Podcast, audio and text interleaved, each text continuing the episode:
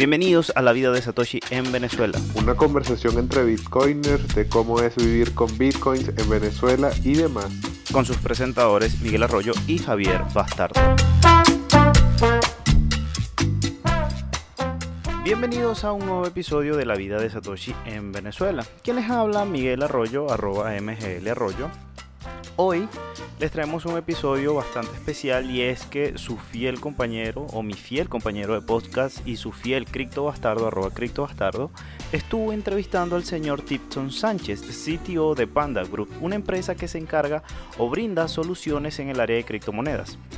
En esta ocasión, Javier estuvo conversando un poco acerca de qué es Panda Group, las soluciones que está ofreciendo en este momento, el crecimiento que tiene Panda Group y toca temas interesantes en el área de lo que son las criptomonedas en Venezuela, cómo es su visión, cómo es su crecimiento, cómo él ve, cómo ha sido la adopción acá en Venezuela acerca de, esto nuevo que Venezuela ahora lo están tratando como criptonación, si de verdad lo es, y otros temas interesantes que podrán oír a lo largo de la entrevista. Así que para no alargar más este cuento, los dejo con la entrevista de Javier y el señor Tipson Sánchez. Eh, bueno, vamos a empezar por cómo ha sido la recepción de XPay. Esta idea de, después de haber logrado la cifra redonda de los 100 primeros puntos de venta entre los dos países, cómo ha avanzado eso y cuál es lo que traen ahora en 2020? Sí, bueno, nosotros pues alcanzamos los 100 como a, nivel de octubre y después el crecimiento ha sido un poquito lento, ya estamos a punto de alcanzar los 200. Creo que el fin de año en la TAM pega mucho, o sea, los comercios no son tan activos. Pero, o sea, nuestra meta sigue siendo tener la mayor cantidad de puntos disponibles que tengan Primeramente, eh, procesador de pagos. Ya después, o sea, la idea completa de nosotros es tener todo el ecosistema que le ofrezca todas las soluciones al, al usuario final para que lo haga. O sea, primeramente, pues, los procesadores, el procesador de pago, donde te acepten, donde lo puedas comprar, donde lo puedas vender, con los puntos. Eso, eh, estamos incursionando un poquito ahora con los cajeros, que atiende a otro público el público principal de, de nuestros puntos de venta, de, de, compra y venta, como tal, eh, es para un usuario más novato, que tiene una asistencia y lo ayudan en el proceso. Pero el usuario experto está más acostumbrado a un cajero, se siente más cómodo sin que un tercero sepa de su operación. Entonces por eso también estamos incursionando con los cajeros.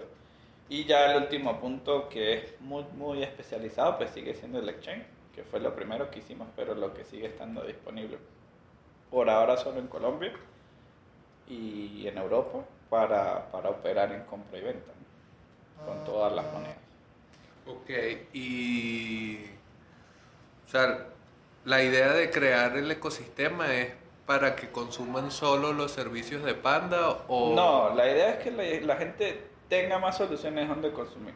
Nosotros, nuestro principio nunca es que solo estén dentro del ecosistema de Panda, sino estén en el ecosistema cripto. Si usted viene con cualquier wallet o con cualquier cosa, pero que la pausa dentro de nuestro servicio.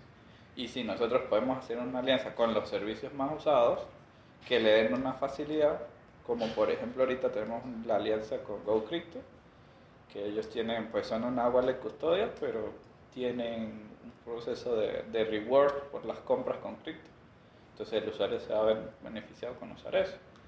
También tenemos una alianza que está ahorita próxima a salir con Winnie, o sea, ya la tenemos, solamente estamos esperando hacerla pública, que va a ser más rápido, o sea, el proceso de, dentro de XPay va a ser mucho más rápido porque pues Ethereum es mucho más lento para confirmar el, una transacción.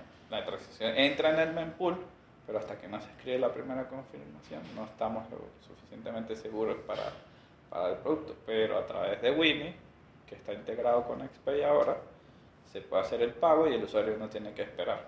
Porque bueno, Ethereum es muy rápido en cuanto a hacer la primera confirmación, pero se puede dar el caso en que no. Entonces, para que el usuario no sufra por eso, si usa Winnie pagando con DAI en XPay, va a ser automático, como si fuera cero conf. Ok. Y en esta idea de generar como más posibilidades de que la gente pueda gastar la operación grande está en Colombia. ¿Por qué también dar la vuelta hacia Venezuela? Pues la idea de nosotros, pues quienes somos Panda, Panda Group como tal, pues somos dos venezolanos y dos colombianos, que son pues, mi persona como venezolano, mi esposa, que también es parte de los programadores, eh, Arley, que es conocido como Bacano, que es colombiano pero vivió mucho tiempo en Venezuela, en Venezuela y su esposa. Entonces, nuestra idea cuando empezamos en el 2016 a tratar de hacer empresa, porque pues ya hacíamos minería en esa época, pero nosotros decimos, esto para que llegue al público necesita que alguien se dé la pela y haga una empresa y le dé en el mundo empresarial una representación. Entonces, nuestra idea inicial siempre fue que atender los mercados, porque entendíamos cómo pensaba el colombiano, entendíamos cómo pensaba el venezolano, eh, pero justo en ese momento fue que empezó un poco la persecución contra los mineros, cuando pasó lo de que estuvo preso el chamo este que era de, de Sur Bitcoin, que estaba representando. Entonces, pues eso nos hizo alejar un poco de Venezuela. En ese momento, ya hasta hace muy, tiempo muy reciente, donde dijimos, bueno, eh, pues no pudimos hacer nada antes, pero sí hubo gente que pudo hacer cosas y la gente sigue necesitando. Entonces, bueno, hagamos el esfuerzo de sacrificarnos y tratar de ofrecerle los productos a Venezuela también. Porque la mentalidad, pues a pesar de que estamos en dos realidades diferentes, eh, sigue siendo similar. O sea, los problemas de fondo son los mismos. O sea, cómo accedo, cómo tengo más opciones a diferentes productos que me ayuden a hacer la vida más fácil. Entonces, bueno, si ya lo estamos haciendo para Colombia, pues no debemos dejar de lado Venezuela. Venezuela obviamente nos ha... Eh, yo no estudié en Colombia, yo no estudié, no crecí en Colombia, yo crecí en Venezuela estudié allá en la ULA, todos nos graduamos en la ULA, entonces dijimos, bueno, de todo eso bueno que nos dio Venezuela, pues tenemos que seguir aportando.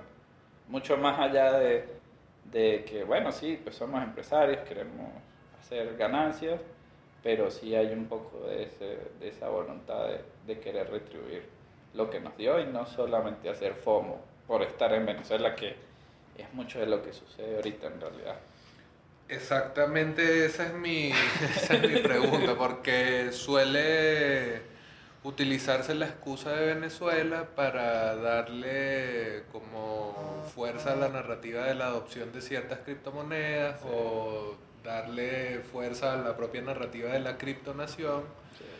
¿Cómo ha sido desde el lado de la empresa, del grupo, con todos los servicios que tienen, cómo ha sido esa, o sea, abrir la puerta de la supuesta criptonación se han dado cuenta de qué es, lo, qué es lo que han conseguido. Sí, la criptonación pues en realidad no, como concepto como criptonación no, yo no lo veo todavía, no existe en realidad una criptonación como lo ven muchos por ahí por fuera.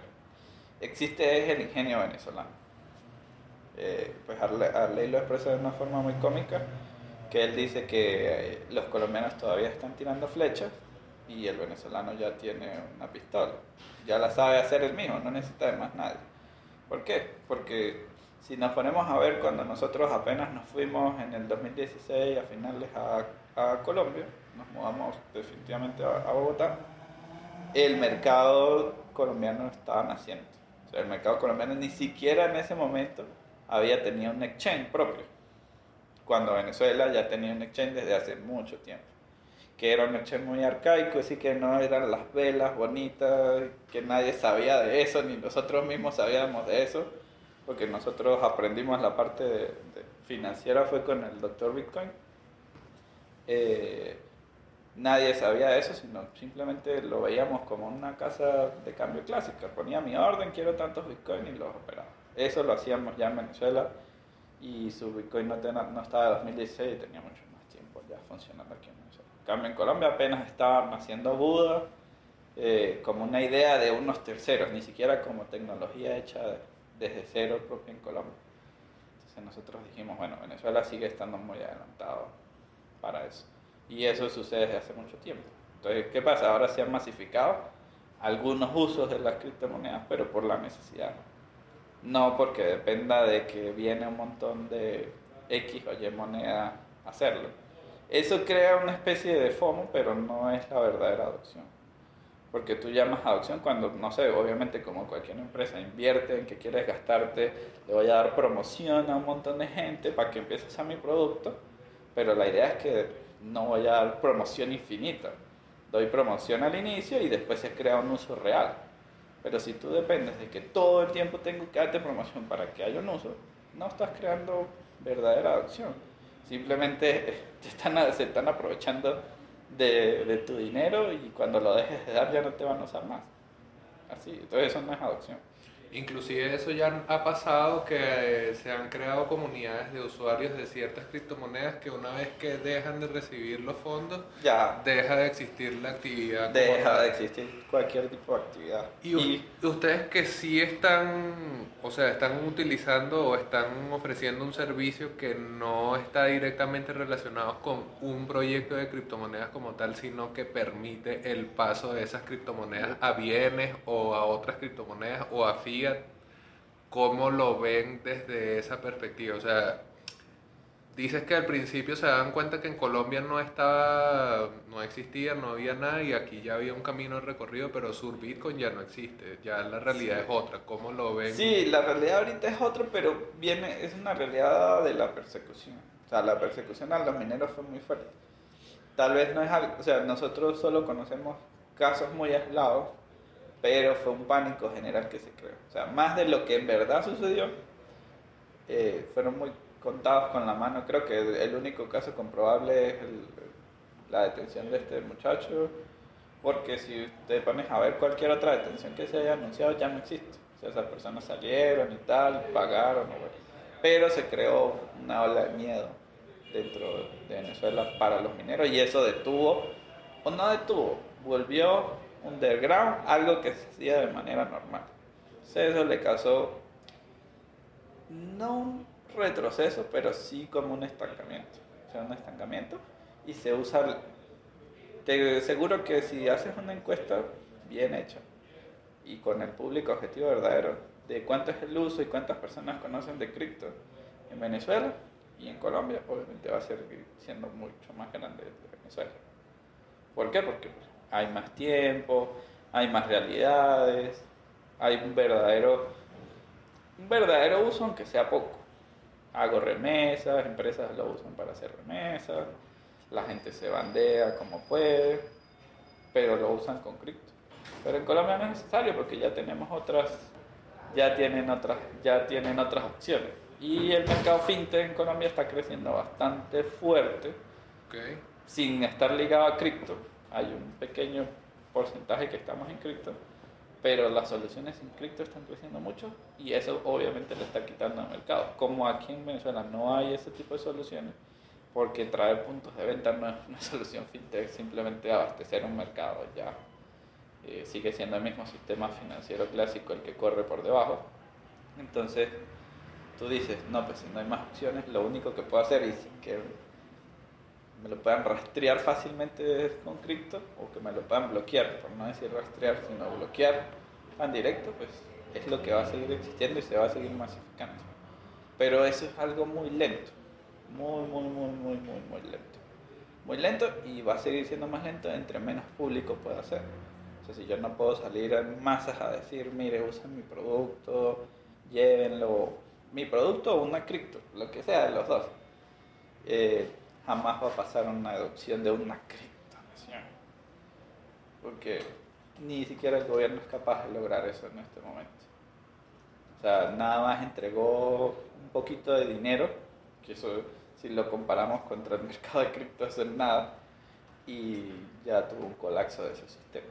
Entonces, ni siquiera el gobierno puede lograr eso, ni en, ni en el mediano ni en el mediano ni en el corto plazo. Eso es para que si ellos llegasen a hacer algo es un largo plazo.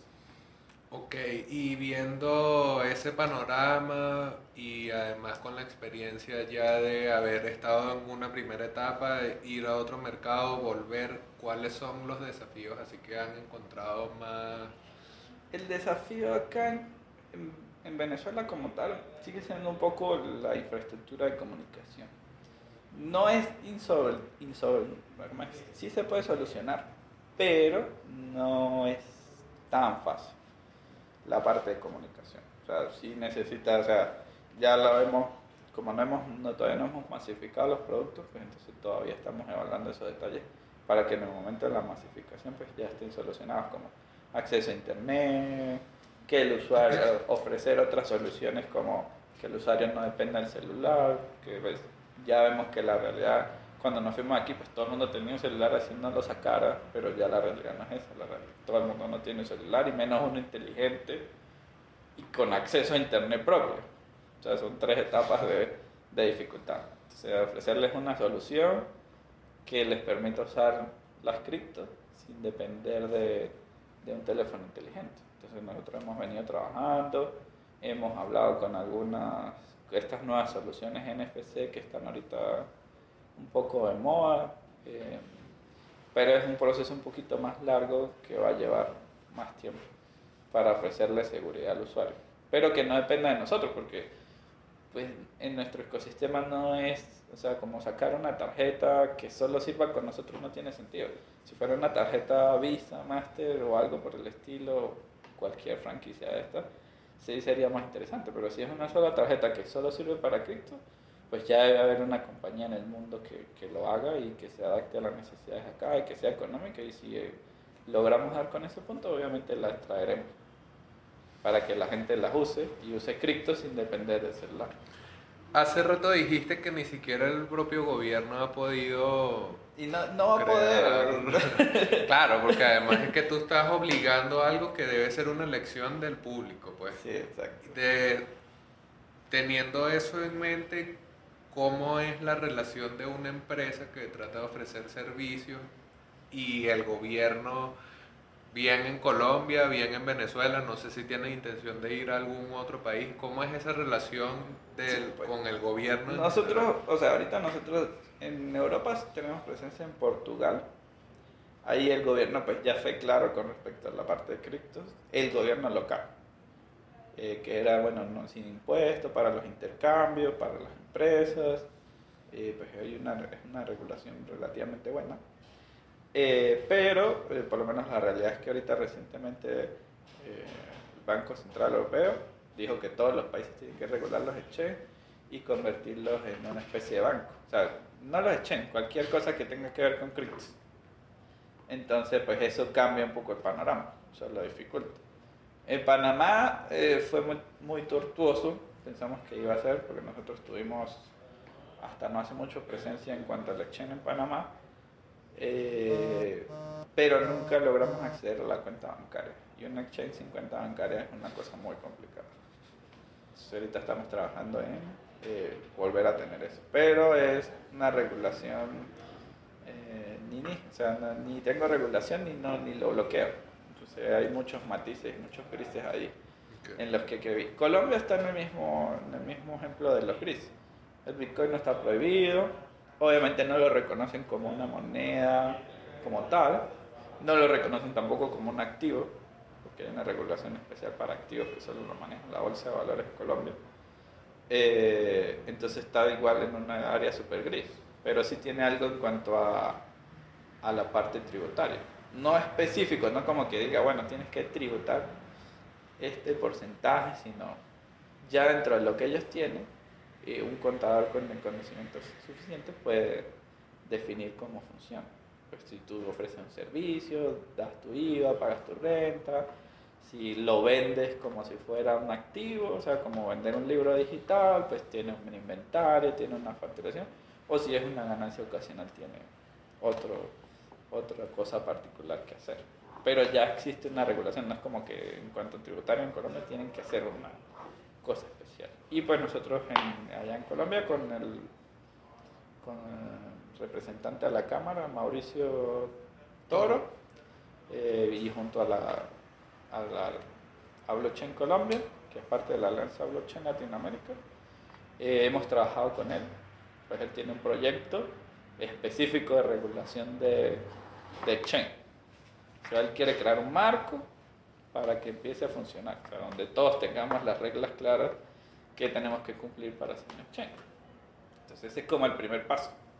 Pero obviamente pues hay muchos intereses y eso lo ha hecho que el proceso sea laxo. Y obviamente todos los procesos gubernamentales en, a excepción de Venezuela, pues son bastante lentos, tiene muchas cosas que discutir, hay muchos actores que intervenir, como el Banco, el Banco de la República de Colombia, la Superintendencia Financiera, que es el, el ente autorizado para toda la parte financiera. Todos ellos tienen que entender, y la parte de industria y comercio tienen que entender qué significa un exchange para poder regularlo. Pero lo de Toro es solamente un decir que debe existir una ley, que, que escrito que debe existir que sea una ley.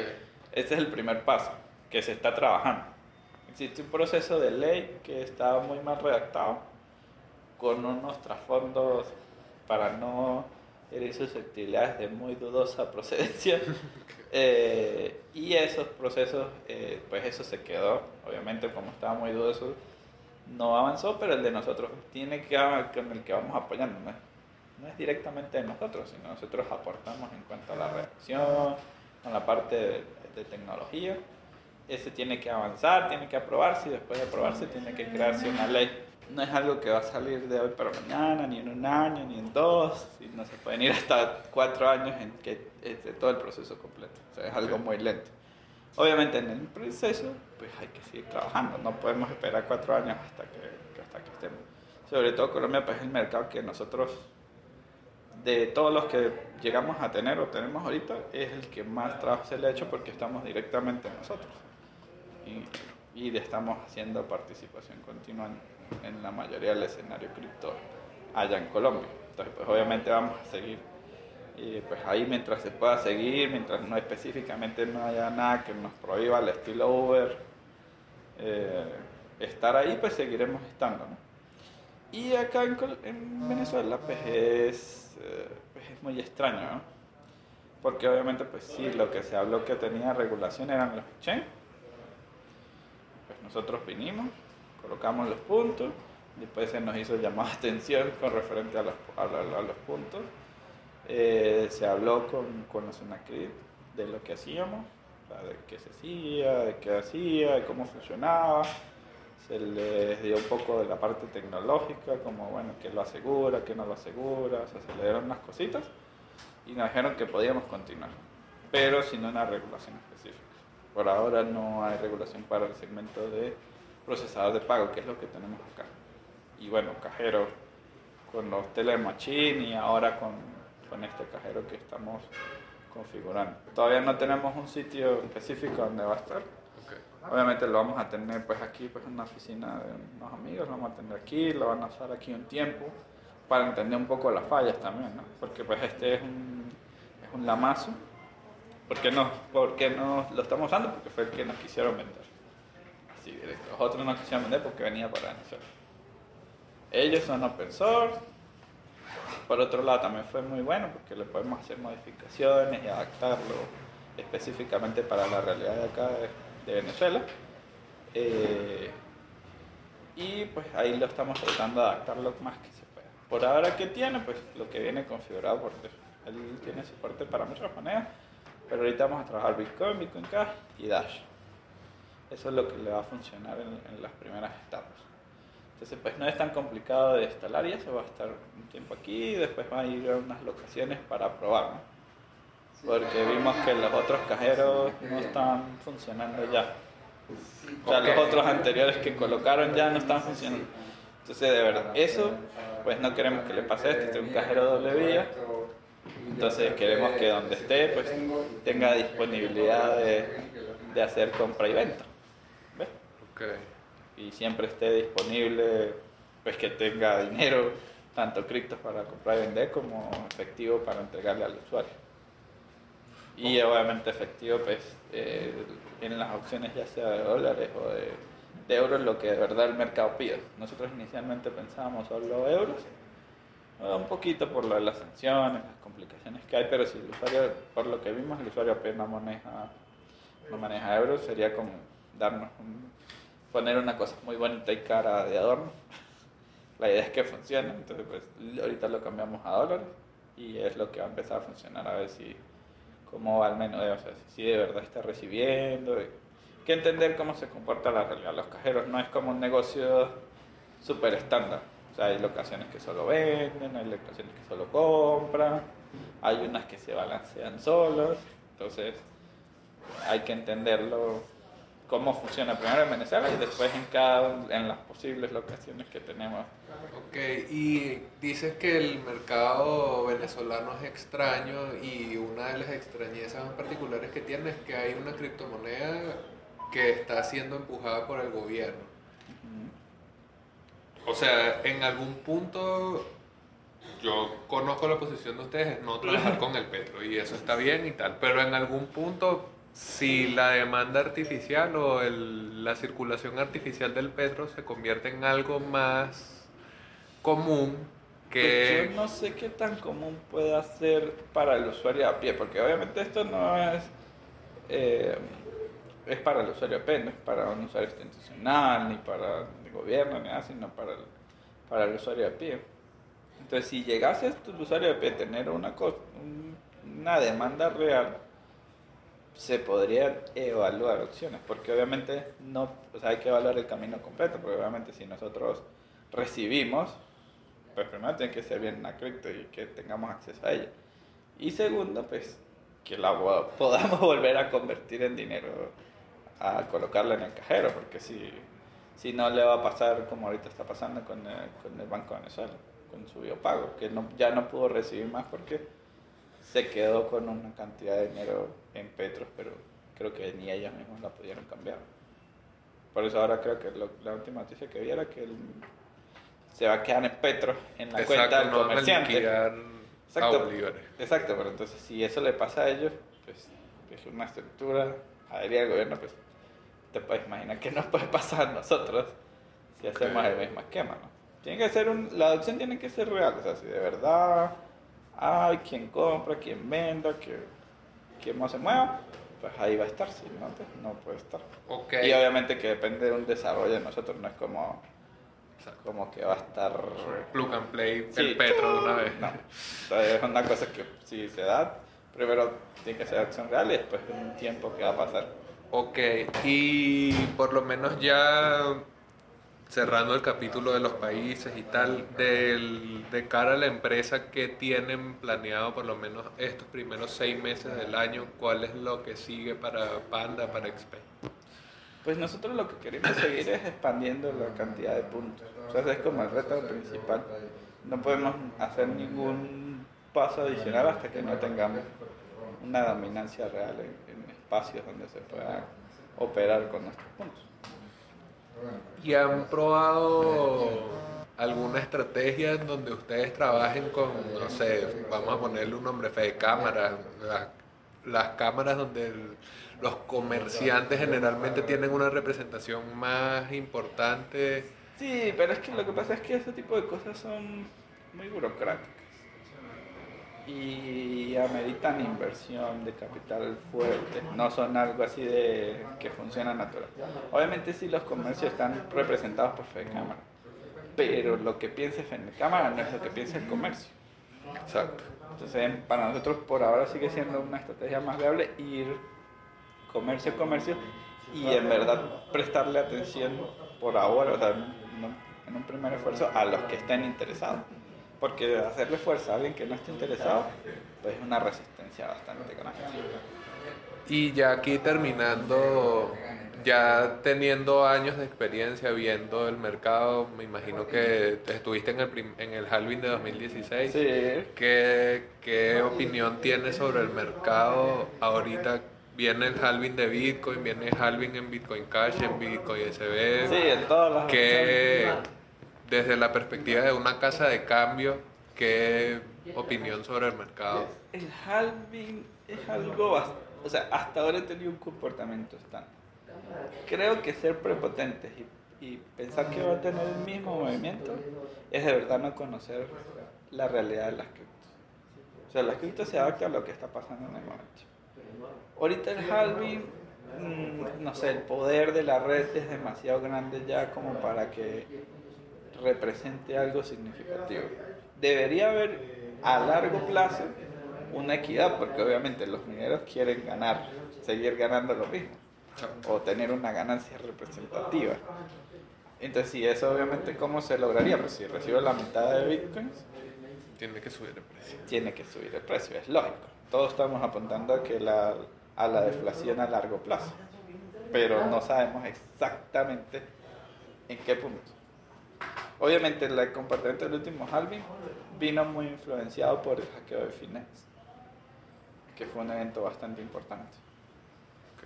Mucho más que el mismo halving, porque la cantidad de, de, de criptos que se vieron involucradas pues, fue representativa. Mucho más que el halving. Y fuimos en una bajada de tal. Te digo, nosotros en esa época decíamos, no, Bitcoin a 10.000 en el 2020. Ya Bitcoin a 10.000 lo vimos mucho tanto en Ok, el 2020. claro. Esa era la proyección de ese momento. Mientras nosotros estábamos, uy, no, cuando valga 10.000. Cuando lo vimos en Milan en el 2017, no, esto jamás va a volver a esto. Ok. Entonces son este tipo de realidades que puede ser como tanto sorpresivo que nos vayamos muy lejos hacia un precio muy alto o como que sigamos estando en esta realidad de estar en un precio semi, una banda semi estable que hemos estado. Porque si sacamos la cuenta del año pasado hasta aquí, ha estado, siempre ha estado en ganancia hasta ahora. Y operando una casa de cambio, por lo menos ahorita hay una discusión sobre la privacidad, sobre si las, las transacciones de Bitcoin se pueden hacer más privadas, sobre cómo meterle más privacidad, sobre utilizar servicios donde no haya KYC de por medio. Operando una casa de cambio que está en crecimiento, que está explorando mercados, que está buscando dónde echar las raíces más profundas. ¿Cómo se ve estas discusiones? Lo que pasa es que las discusiones en cuanto a esta parte me parecen más de concepto filosófico, más de profundidad de la tecnología, que me parece que están de más. O sea, yo siempre he sido partidario de una cosa. Yo voy a ser feliz cuando yo no tenga trabajo como casa de cambio. ¿Por qué? Porque eso significa que nadie, nadie, nadie va a necesitar cambiar de fiat a, a cripto. Porque si lo quiere hacer de cripto a cripto, ahí están los DEX. Ya, no hay problema. Eso ya está, ya está muy inventado. No está muy bonito, pero ahí va en su mejor. Ya existe. O sea, es como que cambiáramos el Bitcoin en su Bitcoin cuando empezó. Es lo, es lo mismo. Entonces, cuando ya no sea necesario, nosotros, feliz. Alguna otra cosa haremos nosotros. Mientras la casa de cambio exista, pues obviamente quien ya tenga el conocimiento suficiente para ir a hacer estos servicios, genial. Úsenlos todo lo que pueda, es la mejor opción. Pero mientras toda la masa entiende de eso, y eso se vuelve tan mainstream como Bitcoin solo, como tal, eh, pues tendremos que seguir trabajando en que la gente siga haciendo el salto del sistema financiero clásico al sistema descentralizado. Nosotros somos por ahora, o sea, yo siempre he visto los exchange como la puerta. La puerta a todo lo que viene del mundo cripto. Porque mientras no tengas cripto, no puedes acceder a todos estos servicios que sí son sin KYC, que el- los mezcladores, que el Lightning, todo. Mientras no exista, no tenga una cripto por lo menos, no puedo entrar. Entonces, bueno, por ahora eh, démosle chance que pasen todo. Después que pase el último, cerramos la puerta y se acaba el exchange. Ok. Feliz, ese día todos, todos de los que tienen exchange de verdad van a ser felices. Porque ya en ese momento ya tendremos otra cosa que hacer. Nos iremos a un DEX, nos iremos a un montón de cosas. Ok. No, ya. Ahí queda redondita. Sí. Bien, entonces hasta acá el capítulo de hoy. Espero les haya gustado y haya sido de su agrado. No me quiero despedir sin antes recordarles que nos pueden seguir en las redes sociales como arroba satoshi en BZLA, tanto en Twitter como en Instagram. También nos pueden encontrar en la web como Satoshi en Venezuela. Así que no me queda más que despedirme e invitarlos a los siguientes episodios donde se viene un invitado muy especial. Así que nos vemos luego, o como diría Javier, nos escuchamos.